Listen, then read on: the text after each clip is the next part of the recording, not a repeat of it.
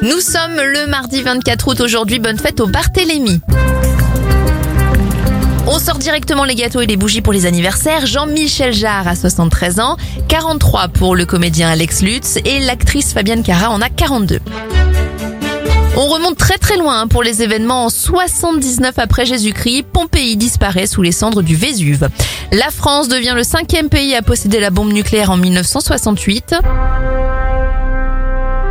En 2006, Pluton est rétrogradé en planète naine et n'est plus considéré comme faisant partie du système solaire. Et en 2008, après avoir été champion d'Europe et du monde, les handballeurs français deviennent champions olympiques à Pékin.